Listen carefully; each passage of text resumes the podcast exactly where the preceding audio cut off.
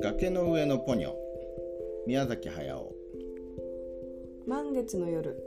静かな海面を月の光が照らしています。その深い海の底からおびただしいクラゲの群れが湧き出しています。金色の空気器をつけたウバザメ号で藤本がクラゲを増殖させているのです。藤本がスポイトで瓶の中の命の水を垂らすと空気球の底が七色に揺らめきました。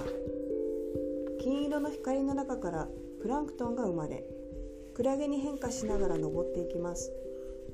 藤本は人類が誕生するはるか昔の豊かな命に満ちた海をよみがえらせることを夢見ているのです。ウバザメ号の船体が丸く開いて何かがそっと顔を覗かせました。藤本の様子を伺いながらこっそり泳ぎ出てきます。赤い魚の女の子です。小さな妹たちも後に続いてぞろぞろ出てきました。しダメダメ見つかっちゃう。ちゅ妹にお別れのキスをして旅立ちです。小さなクラゲの中に入り込んで大きなクラゲにふんわり着地。クラゲの群れと一緒にゆらゆら登っていきました。青い天井のような海面から月の光が差し込んでいます。見上げると海面を透かして月が見えました。崖の上の家。ここは海辺の小さい町。魚の女の子は目を覚まし海面から顔を出しました。崖の上に赤い屋根の家が見えます。宗介の家です。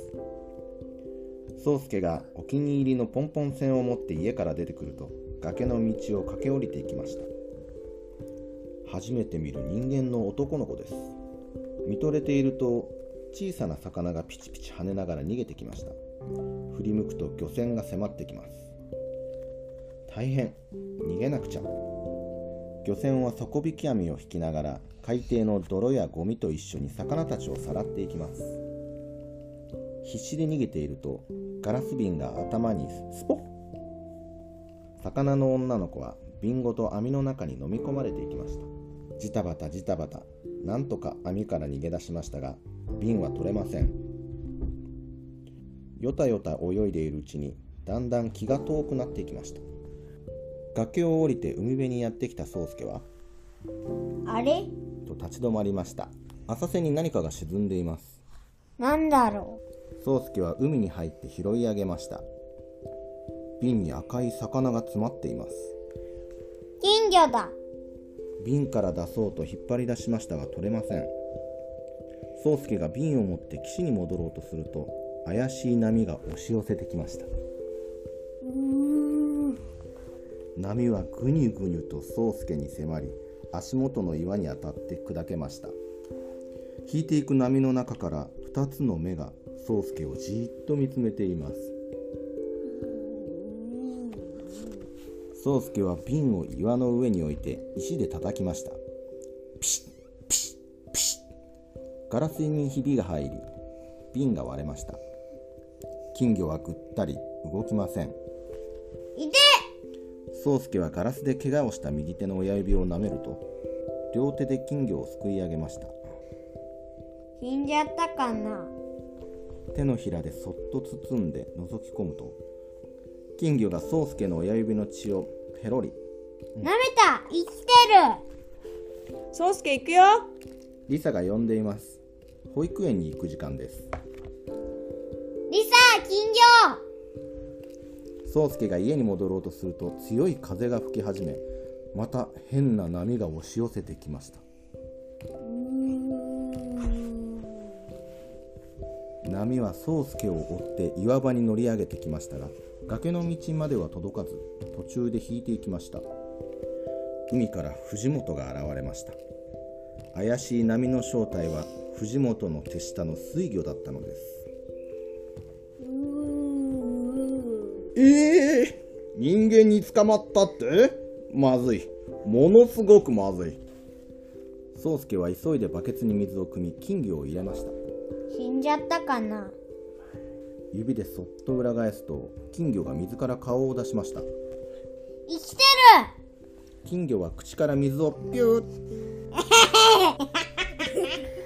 宗介が顔にかかった水を拭いながら笑っていると。宗介遅刻しちゃうよ。車からリサが叫びました。リサ、金魚生きてた！金魚？海で拾ったの宗介が金魚の入ったバケツを持って車に乗ろうとすると海の方から藤本がやってきました。藤本はシャワーで盛んに何かをまき散らしています。リサは藤本を睨みつけると厳しい口調で言いました。どなたか存じませんがここで除草剤をまかないでください。あいやこれは除草剤ではありません。角の乾燥を避けるために深い海のきれいな水をですねリサは藤本の話を最後まで聞かないで。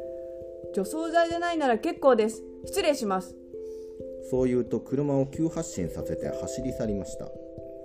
まずい。ますますまずい。リサが宗介のバケツを見て尋ねます。それ保育園に持ってくの？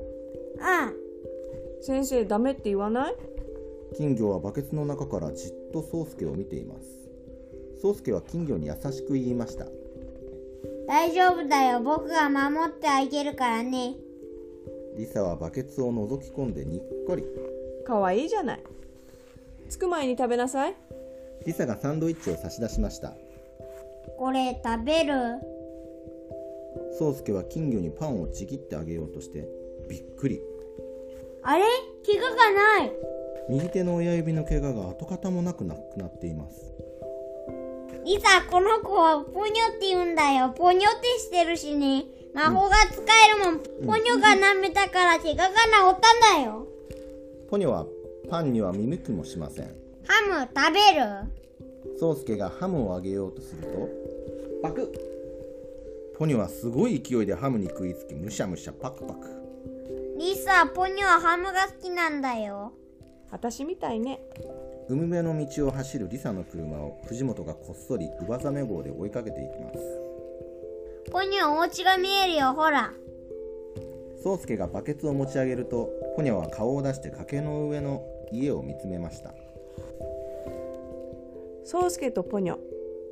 宗介の保育園はリサが働いているひまわりの家の隣にあります。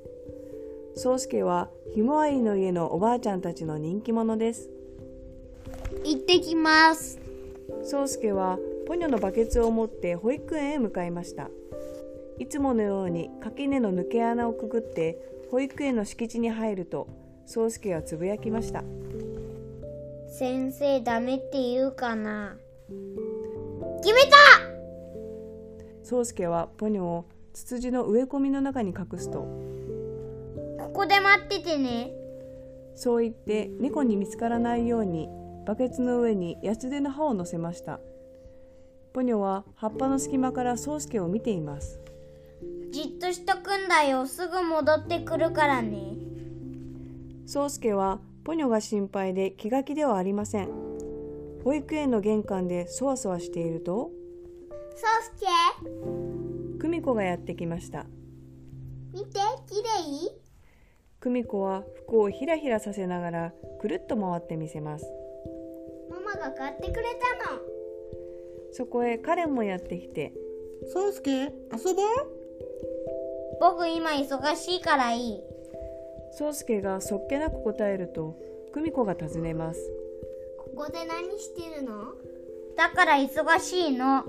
変なそうすけ。変なの？2人が行ってしまうと宗介は急いでポニョのところに戻りましたバケツを覗き込むとポニョはぐったりしています宗介はぎょっとして手を差し伸べ必死で呼びかけました。ポニポニョは薄目を開けてふわむにゃむにゃ。生きてる。よかった。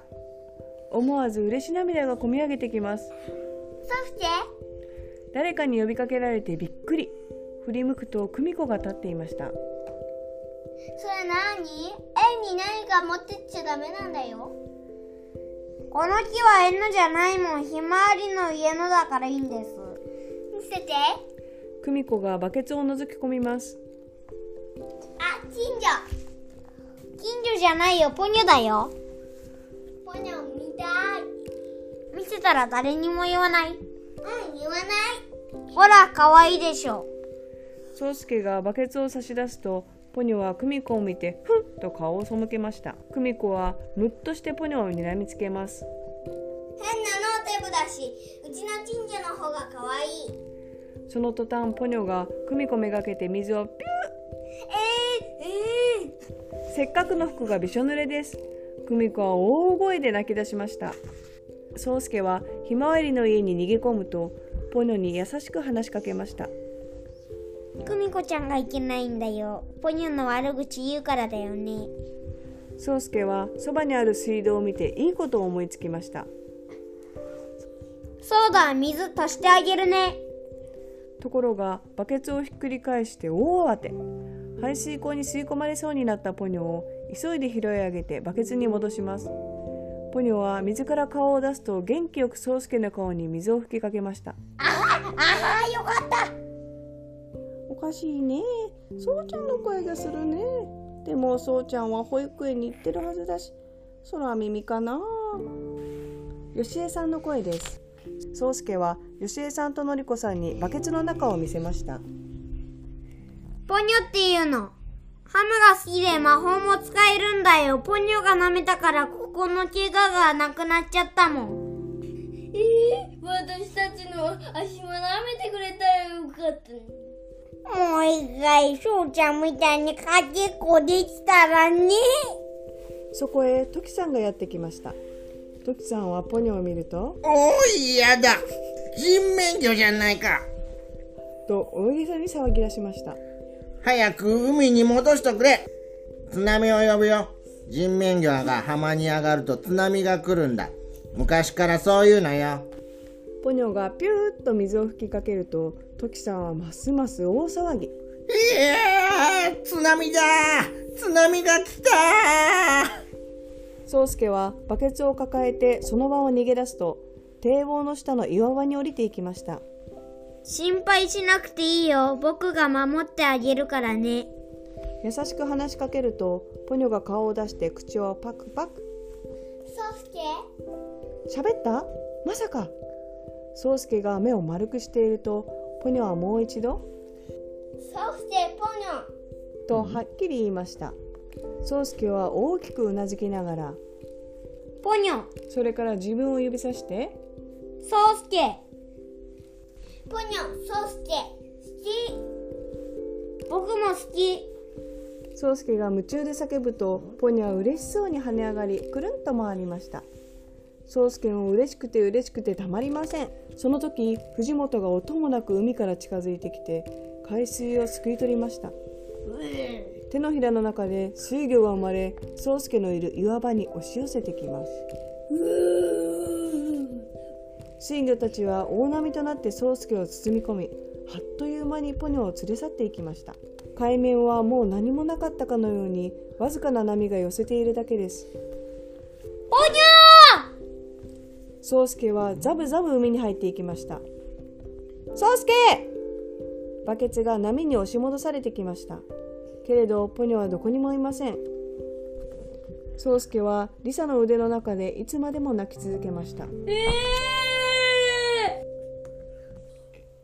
人間になりたい。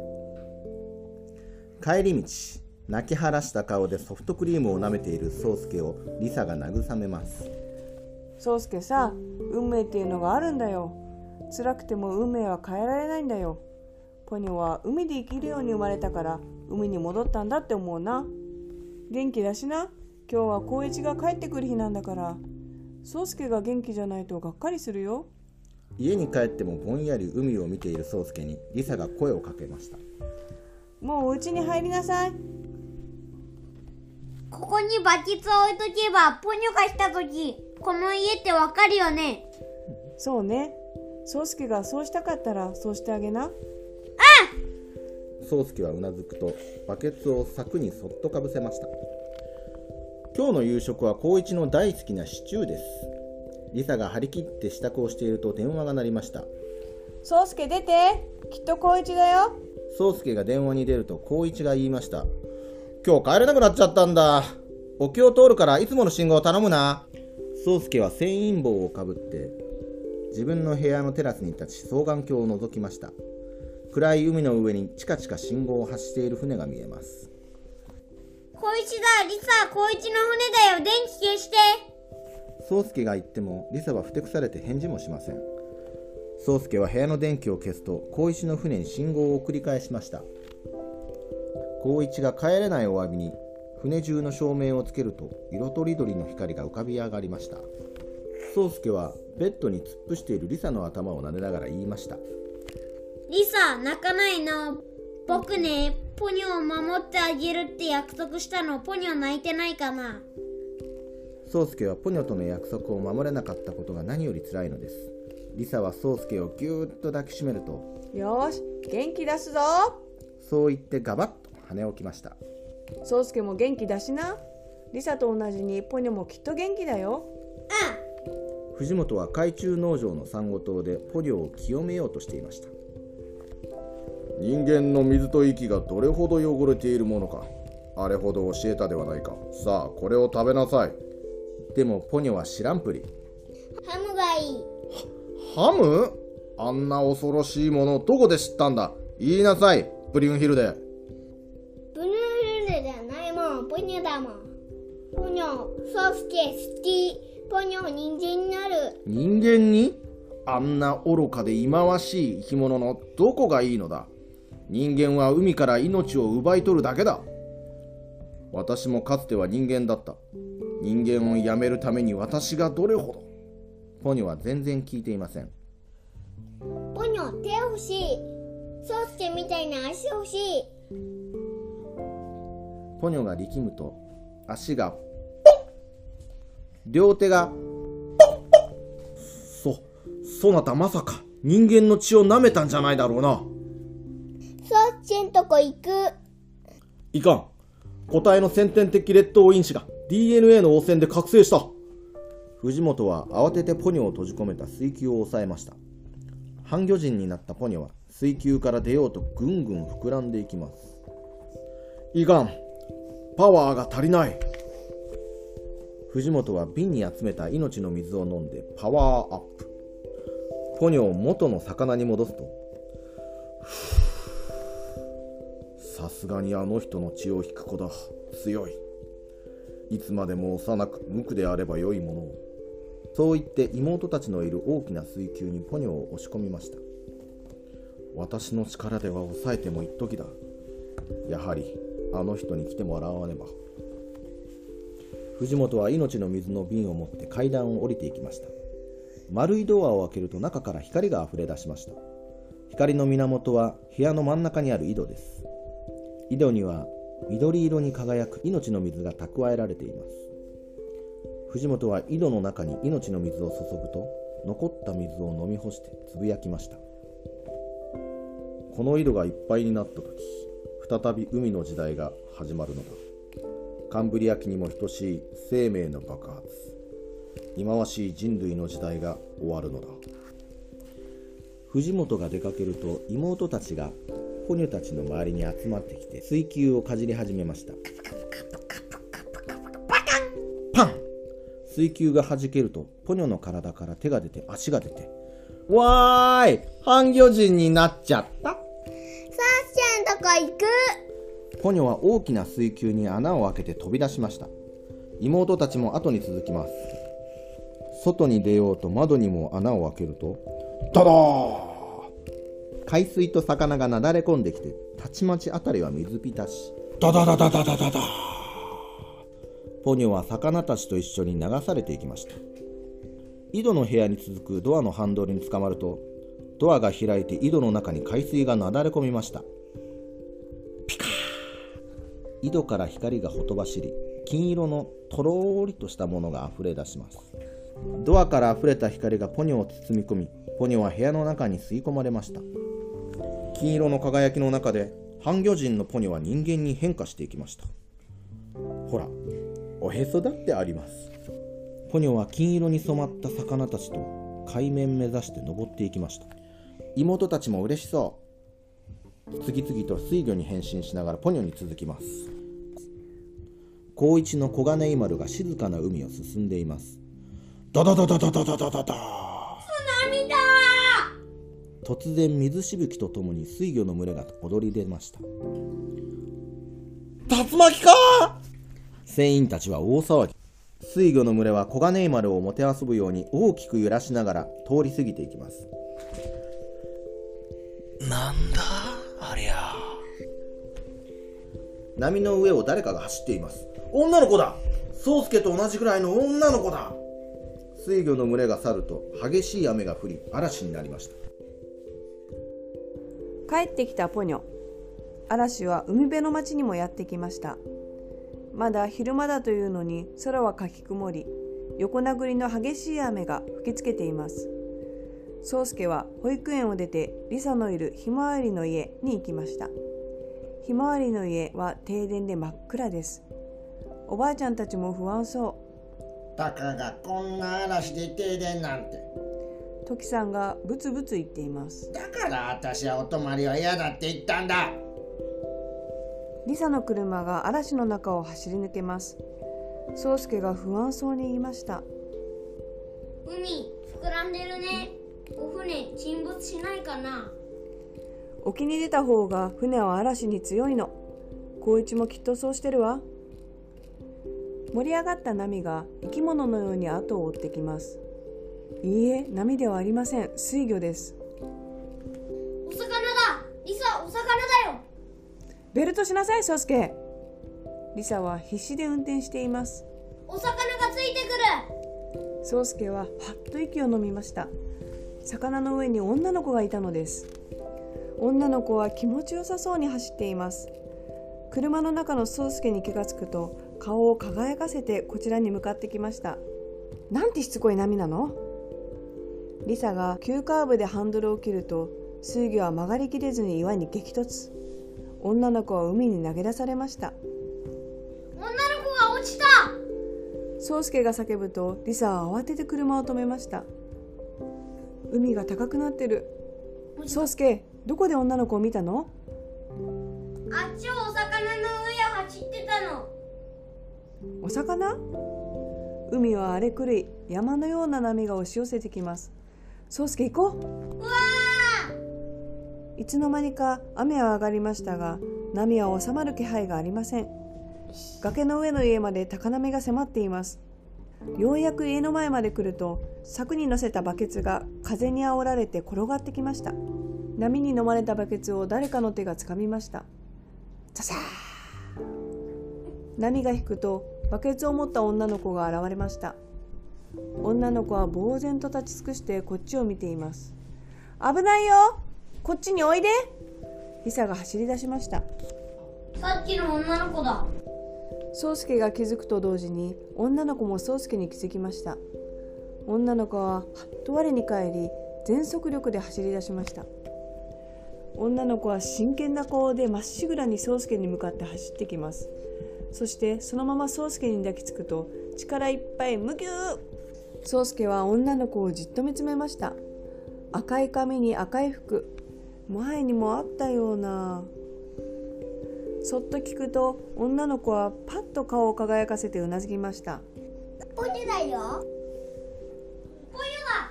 リサポニョが女の子になって戻ってきた。ドー崖下から高波が湧き上がりました。波しぶきの中では妹たちが「お姉ちゃんよかったね」と大喜び。トスちゃんとこ来た。ポニョが叫ぶと波しぶきが夕日にきらめきながら降り注ぎました。ただならない波の様子にリサは宗介とポニョを抱えて急いで家に入りました。グランマンマーレ家の中は停電で真っ暗です。いい？宗介とポニョ。どんなに不思議で嬉しくて驚いても今は落ち着くの。いい？リサは2人に言い聞かせると非常用のランタンをつけました。ポニョはこれを持ってて。ポニョはランタンを持って大はしゃぎ。濡れたままじゃダメよ。リサがバスタオルでポニョを拭きます。ポニョの髪は素敵な赤毛ね。あら？服は濡れてないわねポニョはお魚だったんだもん。濡れても平気だよね。宗介が言うとポニョはにっこりうなずきました。それじゃあお茶にしようか。リサが言いました。さあ席についてください。宗介がテーブルに着くとはーい。ポニョも真似してテーブルに着きます。リサが温めたミルクと蜂蜜を運んできましたとろーりとした金色の蜂蜜にポニョは目が釘付け宗介はスプーンでカチャカチャ蜂蜜を溶かしスプーンをペロリと舐めました。ポニョも真似してカチャカチャペロリ。生まれて初めての蜂蜜です。うーんおいしい。さあ次は何をしようかな？リサが言うとポニョは元気よく答えます。ポニョハムがいいではご飯を食べましょう。でもその前に発電機を回さなきゃね発電機？ポカーンとしているポニョに宗介が説明します。電気を起こして光一と通信するんだよ。光一は僕のお父さんだよ。悪い魔法使い？違うよ。小金井丸の船長だよ。ポニョのお父さんは？リサが尋ねます。藤本。ポニョも閉じ込めるの。ポニョ逃げ出してきたの。ポニョのお母さんは？お母さん大好き。とっても怖いよ。リサは早速発電機を回そうとしましたがなかなかエンジンがかかりません。ありゃーガソリン腐っちゃったかな。リサが首をかしげます。詰まってる？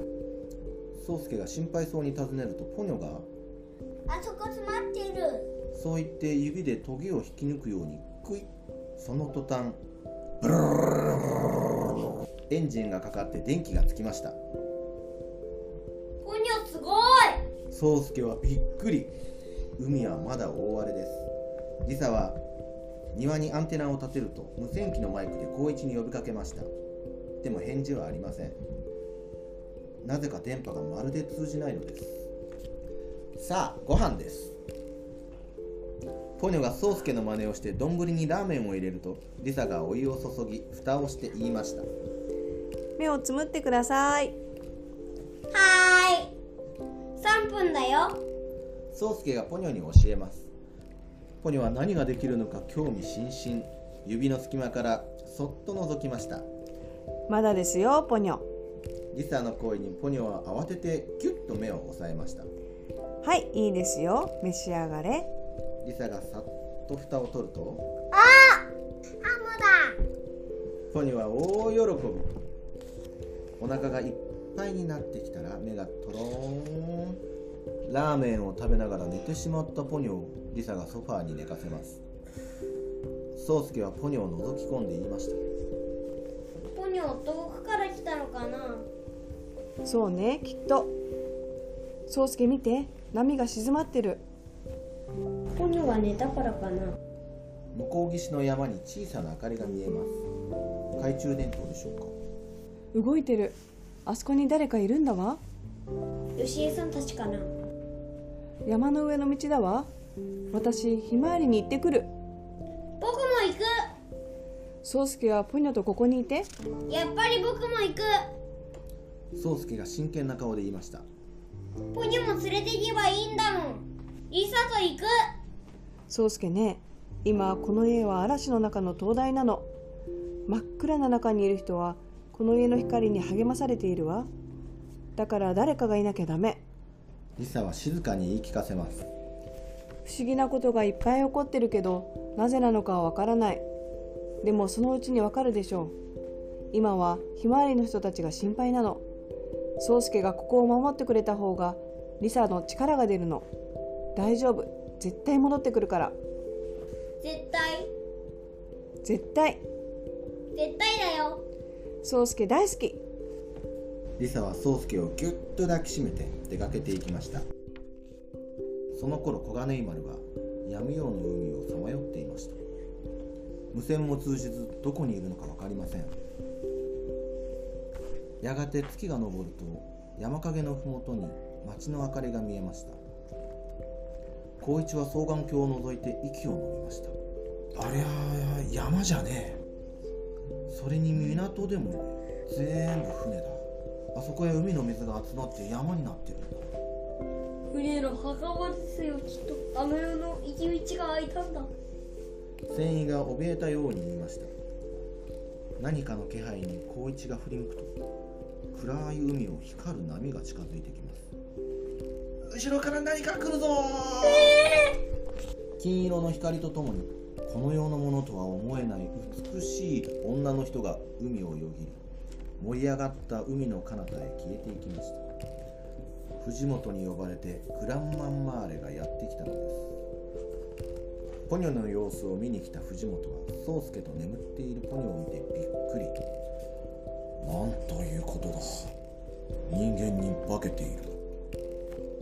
藤本はウバザメ棒でグランマンマーレを迎えました。お前来てくれたのか。素敵な海。魔法の力に満ちていてまるでデポン紀の海に戻ったよポニョがポニョが人間の血を飲んだんだ。私の蓄えた命の水も全部だ。ポニョ？いい名をもらったのね。私の失敗だ。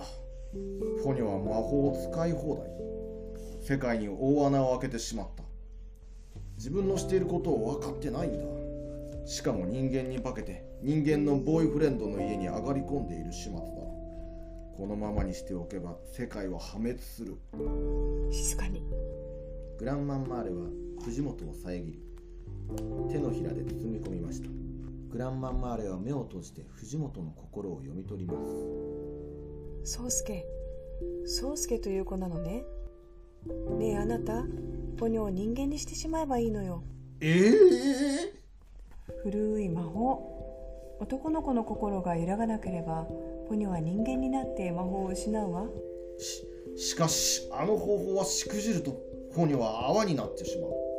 あら私たちはもともと泡から生まれてきたのよ。でもたった5歳で無理だ。グランマンマーレはポニョと宗介が眠る家を見てささやきました。今は静かにお休み？子供たち。海に沈んだ町。翌朝宗介とポニョが目を覚ますと辺り一面の海でした。海の中は生き物でいっぱい。見たこともない珍しい魚が泳いでいます。リサいないね。ポニョが言いました。道が沈没しちゃったからだよああ船があったらな。宗介がつぶやくとポニョは？船あるよ。とポンポン船を指さしました。乗れないもん。乗れるよ。ポニョはポンポン船の前に立ち両手の指を合わせました。ぐーっと力を込めてパーッと両手を広げるとあら不思議。たちまち船が大きくなりました。なんとろうそくも一緒に大きくなっています宗介はリュックサックに食料を詰め込むと繊維棒をかぶって双眼鏡を首に下げました。準備完了。さあ出発です。ろうそくに火をつけるとポンポン船は水の上を滑るように走り出しました。ポンポン船が鏡のような海面を進みます。ポニョが声を弾ませて言いました。ソウスケ嬉しいね。ポニョはろうそくを覗き込んでソウスケ燃えてるね。うんソウスケあっちいね。うん。ポニョは前を見張ってて。僕は舵を取るから。うん見張るよ。水の中に道が見えます。リソの言った山の道だよ。リサいないね。リサいるよ。絶対って約束したもん。道に沿って進んでいくと下をゆったりと魚が泳いでいます。古代魚だデポン紀の生き物だよ宗介が言いました。おーい。誰かの呼び声に顔を上げると船の上で男の人が手を振っています。宗介はポンポン船を船に寄せました。ポニョは女の人が抱いている赤ちゃんを珍しそうにじーっと見つめています。赤ちゃんがかすかに口を動かすとポニョはにっこりうなずきました。赤ちゃんはお腹が空いているのです。ポニョはカップを差し出して水筒からスープを継ぎました。まあくれるの？ありがとう。いただきます。女の人が一口スープを飲むとポニョは首を横に振って赤ちゃんを指さしました。赤ちゃんの？あごめんね。赤ちゃんはまだスープを飲めないの。でも私が飲むとおっぱいになって赤ちゃんが飲めるのよ。おっぱい？ポニョが目を丸くしていると宗介も言いました僕もリサのおっぱい飲んだんだよ。手漕ぎのボートを先頭に漁船が大漁旗を翻してやってきました。漁船は避難する町の人たちでいっぱいです。先端に続いてください。山の上のホテルに移動します。ボートからメガホンを持った指揮官が呼びかけると男の人が答えました。わかりました。宗介がスピードを上げて漁船を追い抜いていくと町の人たちが尋ねました。そうちゃんリサさんはどうしたの？ひまわりに行ったの。迎えに行くところ。ひまわりの人は前山公園に避難している。警官が教えてくれました。しっかりな頑張れみんなが口々に叫びます。手が空き次第私たちも前山公園に行く。奮闘を期待すると指揮官が敬礼しました。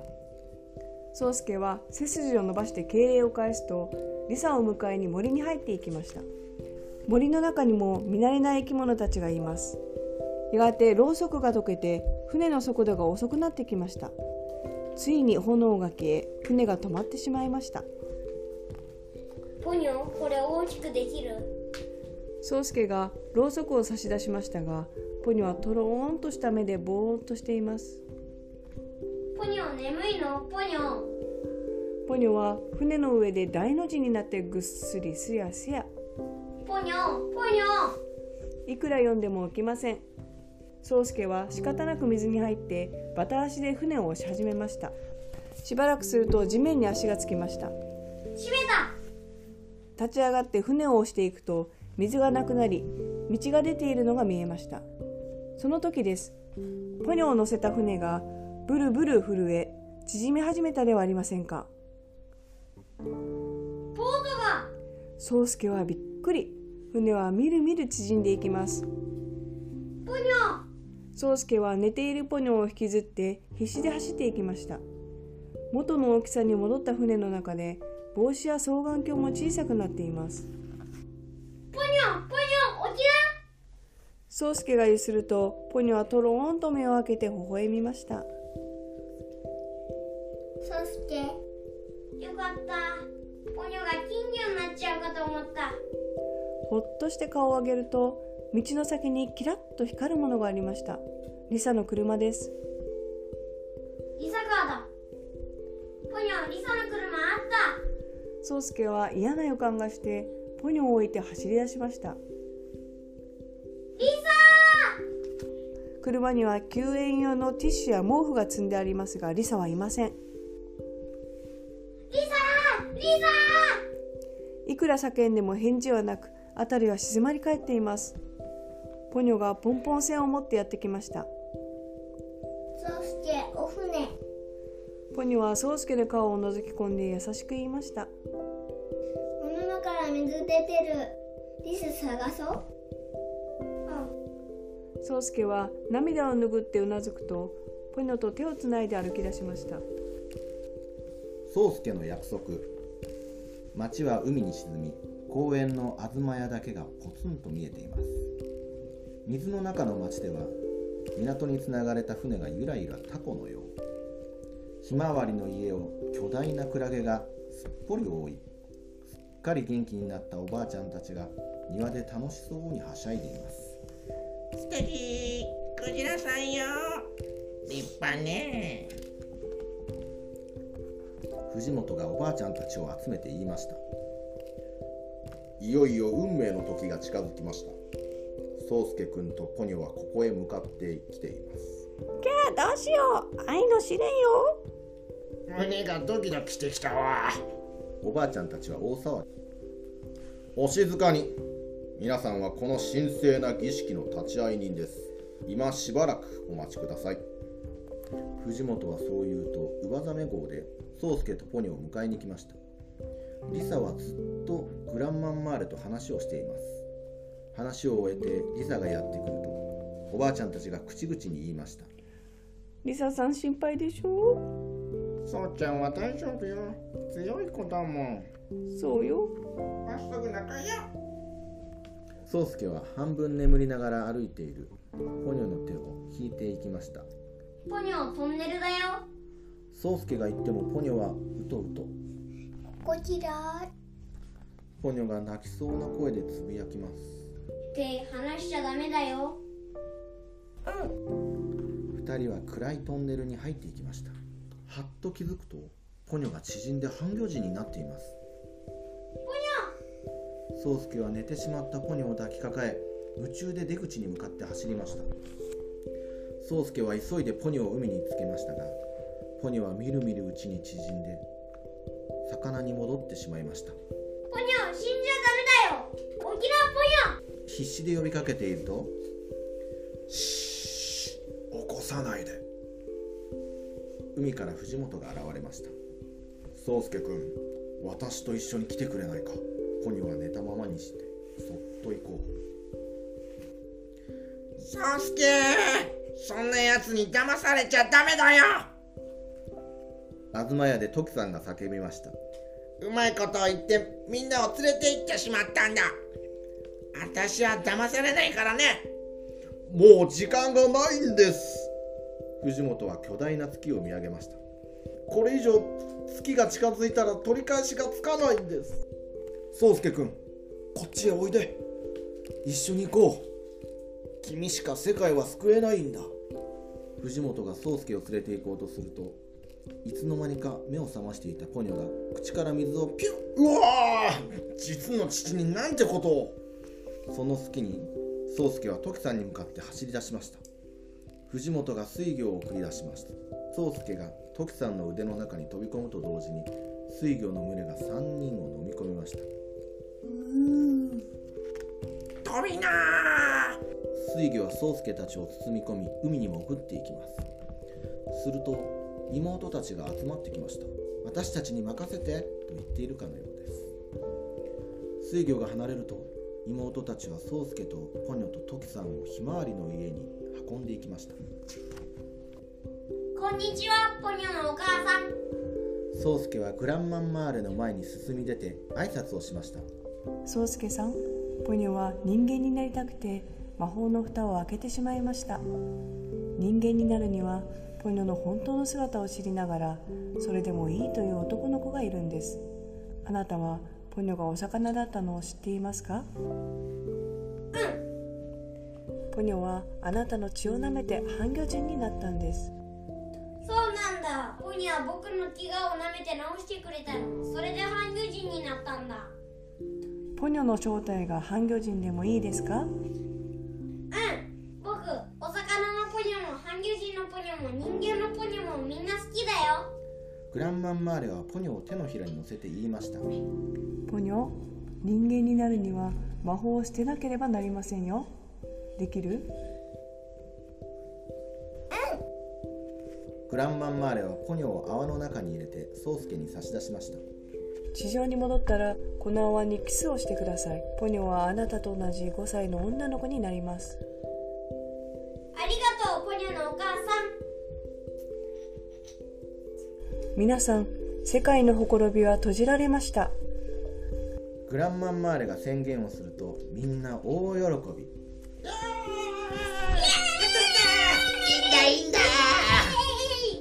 リサありがとう。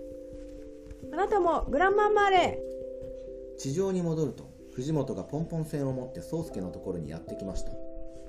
これを君の船だ。ありがとう。いろいろすまなかった。あのいいかな？藤本がおずおずと差し出した手を宗介が握りますポニョをよろしく頼む藤本が言いました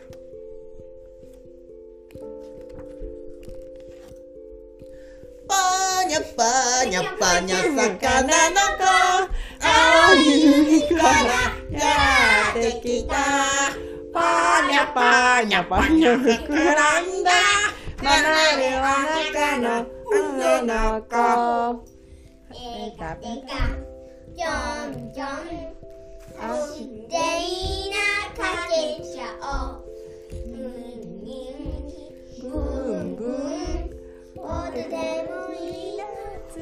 回家哦。